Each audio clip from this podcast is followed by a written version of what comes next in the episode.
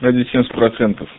Сегодня одна темочка, последнюю неделю перед праздниками раскрученная, в основном в комментариях, одного очень хорошего молодого подкастера, вернее подкаст Дивы Тата, отвечал на некоторые вопросы и дискутировал в комментариях механизм. Тема была Кабала, я тоже где-то там поучаствовал, чаймастер, кстати, если кто не пробил. Пообещал записать Кабала Мехмаш. Ну, конечно же, подкаст я не буду так называть громко, но, в общем-то, хотелось бы прояснить пару темочек, потому как я немножечко эту тему затрагивал, но в основном ходил вокруг да около. А рядом со мной находится очень известный человек Мехмаши, который уже поучаствовал во многих подкастах и Генриха, и Радио 70%, это Хайм Самураевич. И вот этот человек плотную занимался этой темой и не раз вместе со мной обсуждал ее, за что ему громадное спасибо. И вот сейчас попробуем ответить на некоторые темки, которые нам показались слегка сомнительными или просто идущими от э, незнания, возможно, браза? Вот. Или просто не вся информация, которая доходит,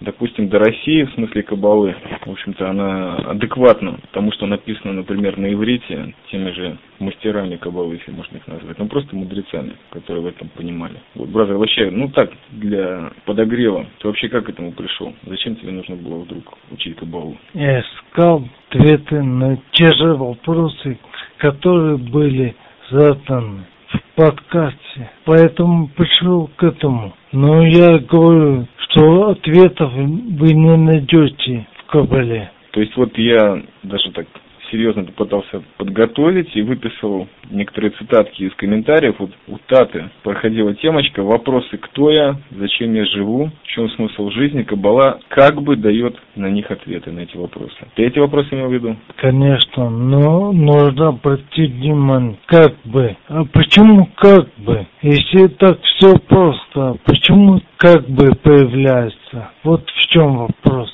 А вообще-то может быть, ответы на эти вопросы, конечно, будут, но в конце, когда будет конец, неизвестно. А может быть, бразер, в свете того, что ты сказал, вопросы, конечно, интересные. Вот лично меня они уже давно не волнуют. Вот так получилось. Потому что, вот, например, зачем я живу, себе давно не задаю. Потому что зачем им задаваться? Время-то проходит в самой жизни. Может что-то реальное сделать. И для себя, и для окружения. Зачем задаваться, если ты это уже делаешь, как бы. Во-вторых, э, с точки зрения того, что ты мне говорил про Кабалу и вообще про иудаизм, то, что мы обсуждали, это вопросы не Тары, не Ветхого Завета и не Кабалы. Это вопросы нашей башки. Вот они в нас появляются, потому что мы где-то в сфере вот этих понятий воспитываемся, да? Что такое мораль в школе, в яслях, там, не знаю, в университете. На какие-то вопросы нужно отвечать. Вот какие, вот заостряют внимание. А то, что, может быть, нужно ответы на эти вопросы сопровождать каким-то делом, это как бы очень мало что говорится. В основном какие-то визуальные картинки приводятся. Вот фильмы смотрим, да, моральных всяких дилеммах. Ну вот я к чему хотел сказать, помнишь, ты мне сказал, как вот эта книга главная, а как она называется? Книга предисловий, как бы так можно перевести. Рава Ашлага. Да, Сифер Агдамот. Вот э, это последняя книга, как бы, по Кабале, которая раскрывает ее на наш уровень восприятия современный. Я так правильно говорю? Ну, основная книга Рава Ашлага, это Талмуд Асирата Сюра, тест сокращенно. Я как это на русском будет? Это Талмуд, 10 чего это у нас получается? 10 сфер. А, 10 сфер, отлично. Из того, что я знаю, как бы Равашлак, да, Баль его еще зовут. Баль Сулям это хозяин лестницы, что ли? А почему лестница, вот можешь сказать? Там все просто. Говорится о том, что человек в своем постижении, развитии проходит по лестнице, то есть он не может перескочить. Он поднимается постепенно, и в этом перекликается с йогой, то есть поступенчатое восхождение. Я думаю, механизм будет тоже интересно. В частности, подкаст записывается и для него тоже. Вот интересно, что йога будет говорить по этому поводу. Но мы говорили про Равина Ашлага, потому что этот человек именно донес Кабалу в том виде, но наиболее раскрыт для нашего понимания. И почему это происходит, тоже, насколько я это понимаю, потому что человеческое сознание сейчас находится на таком уровне, общее, не только еврейское, что оно вполне достойно вот этого уровня раскрытия Кабалы. Поэтому достаточно в последнее время идет такое серьезное изучение Кабалы и за Израилем. И не только в среде еврейского воспитания. Я правильно говорю, брат? Я полностью с этим согласен. Но прежде чем говорить о Кабале, нужно определиться, что такое Кабала. А то все говорят Кабала, Кабала. Можно ли, нельзя ли? Когда какого возраста? Рафаша мне отвечает, забегая заранее вперед, отвечу, что эти вопросы все Рафаша отметает напрочь. Совершенно верно. Я не знаю, как это можно назвать, честностью или порядочностью. По-моему, просто человек не хочет тратить время того, кто уже раскрыл эту книгу и хочет просто показать само ядро знания кстати, тоже, если мы обращаемся к цитатам из комментариев, вот у Таты и у механизма, то вот Тата говорит, что Каббала – это наука постижения. И еще одна выдержка – постижение жизни и ее смысла. Механизм говорит о том, что нужно осторожно обращаться с Каббалой, а лучше вообще не трогать. Ну, далее мы там по теме пробьем. Я могу сказать так, если мы уже занялись определением, как серьезные люди, по крайней мере, с ухмылками на лице, слегка небритые, то каббала происходит от, от языкового корня в иврите или кабель, что означает получать, принимать. И вот каббала это фактически принятие, вот такой простой лингвистический перевод принятия, да, получение теперь в глубину. Там, в принципе, все просто. То есть, если человеку это не нужно, то не будет этим заниматься. В принципе, Каббала против всякого насилия. То есть, если есть какие-то стереотипы, то Каббала их разрушает в первую очередь. Если они есть, то они мешают ну, фактически, вот если бы я мог, мы же еще читаем кучу всяких книжек, связанных вот э, письма мастера дзен, мастера фехтования, Такуана Сохо. Может быть, это можно сравнить с такой метафорой. То есть настоящий мастер, когда там на него налетает куча всяких людей, размахивающих мечами, кулаками, камнями, дом их практически не видит. То есть он проходит сквозь этот строй, и, грубо говоря, все валятся по сторонам, просто потому что, это, я знаю, это человек, который владеет в совершенстве своим, и его практически ни, ничто не может смутить, даже если это в огромных количествах, вот это невежество вокруг. Основной стержень кабалы, он как бы проникает сквозь все эти вопросы, отметая их, потому что говорит, не тратьте свое время, смотрите вглубь. Если уже пришли к этому этапу, то это вглубь. Вот поэтому у меня возникает такой вопрос в связи с, э, со словом вами механизма, почему лучше вообще не трогать кабалу? Что-то можешь сказать на эту тему? Думаю, тем кому-то не нужно, то может без этого прожить конечно, лучше не трогать. А тот, кому нужно, конечно, ему лучше трогать. В связи с этим пину йогу. Кому это нужно, тот будет заниматься. Кто-то меня недавно спросил, зачем ты делаешь это? Зачем? Какой смысл в этих упражнениях? Ты видел? Не знал, что просто делаю в источнике пишется так, что йога делается из чувства долга. Перед кем долг? Перед чем? Не объясняется. Просто делает. В связи с этим отмечу, что в иудаизме есть такая тема нахаш. То есть это змей. Он принес идею о том, что результат должен быть. То есть задача определяется результатом. Если результат не достигнут, то и задача ничего не стоила. Это, конечно, неправильно, я думаю. Еще такая идея, не моя, конечно, Раф Йосиф Довславич, он был философ, математик. Так вот, он написал такую вещь, что человек есть Всевышний. Между ними лежит пропасть система продвигает мостик. Так вот, Кабала, на мой взгляд, один из этих мостиков. Так же, как йога, так же, как и буддизм, как ислам, христианство, неважно какая система, как она называется, неважно, ну, убеждение. Мостик это невозможно априори. Хорошо, Brother. А вот вопрос такой. Люди, которые изучают даже вот суфизм или, допустим, мистику христианскую, то, что было в книге «Дзен через искусство стрельбы из лука», он тоже был философ, этот профессор. На определенном этапе его заинтересовала мистика, он хотел ее понять. Через несколько лет он понял, что понять он ничего не сможет, а только почувствовать. Ну и отправился в Японию там дальше. Он шел к мистике, но ни с мистикой дзен, ни с мистикой христианской не связано такое понятие, что, возможно, придется заплатить цену, которая тебя устрашит как человека. Что-то связано с твоей жизнью или связано со здоровьем, но вот лучше не трогать. То есть это какое-то понятие такое табу. В общем, есть какая-то опасность у людей по отношению к изучению кабалы. Смотря насколько человеку это нужно. В этом все определение. Если нужно, то он идет. И какую цену он готов заплатить за это знание? Насколько в нем это горит?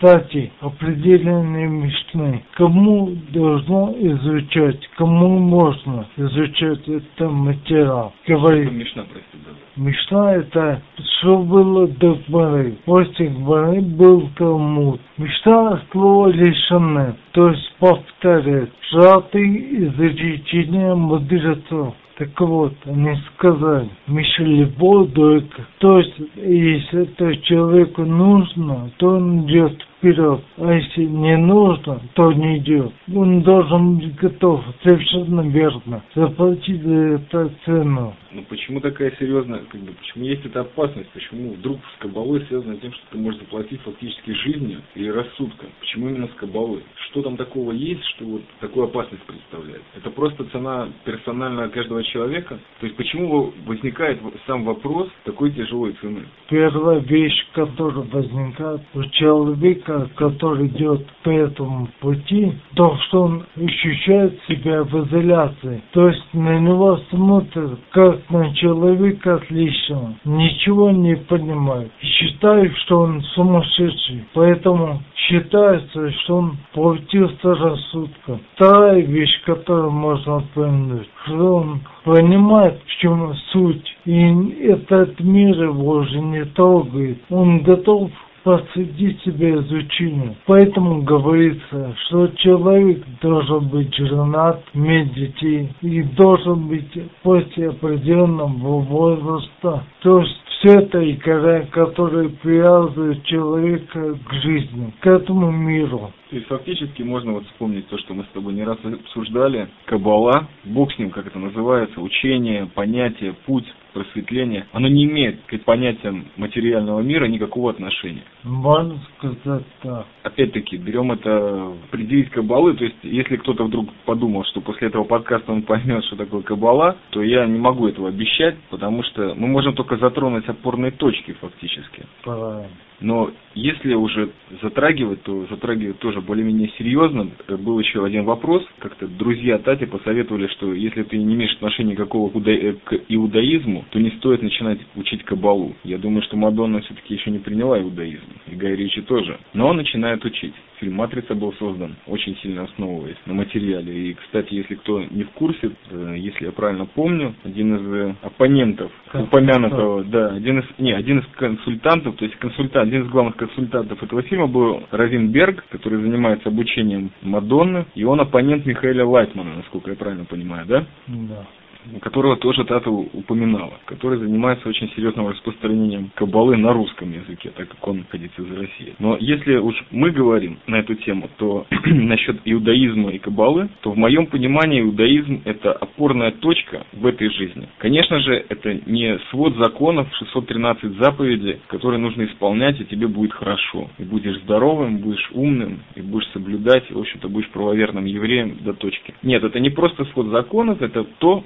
тебя строит как человека. То есть фактически иудаизм, как он есть, не ортодоксальный, а просто живой иудаизм, как учение о жизни, он дает тебе относительные опорные точки, чтобы ответить на эти вопросы, кто ты, зачем ты, определить тебя, определить свой мозг. Вот такие вопросы, казалось бы, бытовые на первый взгляд. Но на самом деле, задаваясь этими вопросами, ты задаешь еще и еще и еще более вопросы, которые связаны все больше и больше с тобой. И на определенном этапе это перетекает в вопросы о том, что есть кроме меня. То есть, когда ты более-менее познаешь границы себя, ты начинаешь думать, что же есть за границами. И за границами самого человека есть этот Творец. То есть, фактически, это не такие границы, что, вот, например, мы червячок внутри яблока, правильно? Или как там Пелевин говорил, помнишь, мы два семени марихуаны внутри бычка, да? Нет, на самом деле мы действительно внутри Творца.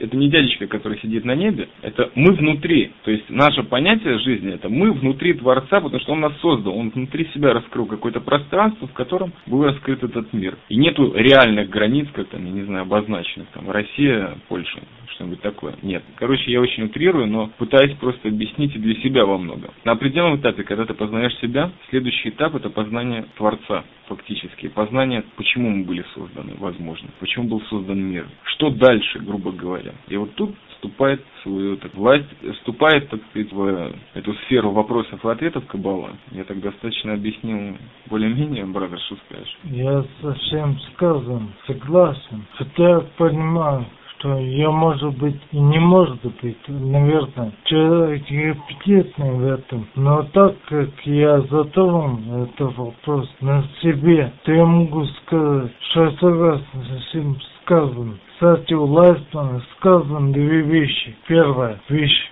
человек, который владеет ивритом, пусть читает первый источник. А вторая вещь, человек должен прийти к такому образу, ну как это ощущение, что он живет в стакане, а вокруг него стены, и вокруг него только Творец. Если у него такое ощущение, то Каббала достигла своей цели. А если этого нет, то нет. Вот, брат, это хорошо, что мы вспомнили.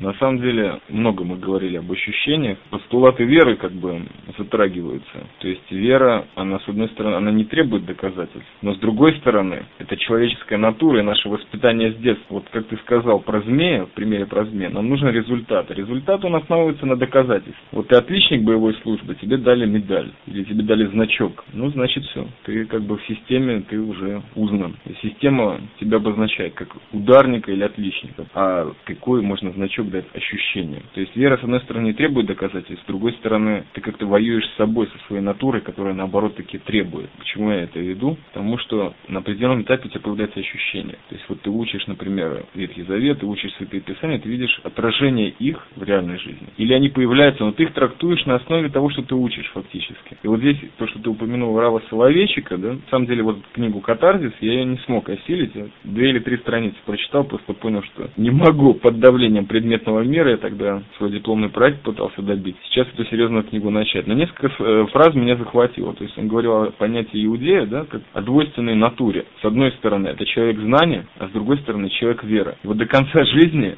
как бы, еврея нужно решать этот вопрос. Отвечать и на вопросы знания, то есть предметного мира, и на вопросы веры, когда ты целиком и полностью основываешься на ощущениях, которые, с одной стороны, конечно же, ты веришь, у тебя как бы, воля сердца, ты пытаешься в это верить, потому что ты на это опираешься, потому что ты видел где-то, опять-таки, доказательства. Но в конечном итоге, к чему приводит эта борьба, ну, не знаю, у каждого свое. И весь прикол в том, что, в общем-то, тут уже евреев можно забросить куда-то подальше, потому что эти вопросы волнуют всех. То есть, то, что мы говорили в начале беседы, фактически в Кабале не упоминается для евреев, не для евреев это. Для людей. То же самое, как книга Иова, то, что я тебе говорил. Там ничего не говорится про евреев. Описывается человек в какой-то нейтральной стране. Читаешь эту книгу и начинаешь пробивать, что какие-то темы, затронутые в Кабале, они и там есть. Но это уже не на основе тех вопросов, которые вот на поверхности лежат. Почему я страдаю, почему я бессмысленно страдаю. Это гораздо глубже все. Но это мы сейчас раскапывать не будем, к сожалению, потому что многовато будет, наверное. Весь вопрос Кабале, конечно, это нафига это кому-то нужно. А нужно это тем людям, которые не перестают себе задавать вопросы. На этом основано иудаизм и Кабала. Ты задаешь вопросы, некоторые ты не можешь решить. И вот в иудаизме есть очень хороший подход, человеческий поистине, что есть вопросы, которые ты не можешь решить. Это камень преткновения. И путь, который для решения этих вопросов, это оставить их в стороне и продолжить дальше. И, возможно, со временем эти вопросы или исчезнут сами по себе, или решатся, ты поймешь, что они просто лишние были. К сожалению, не считаю.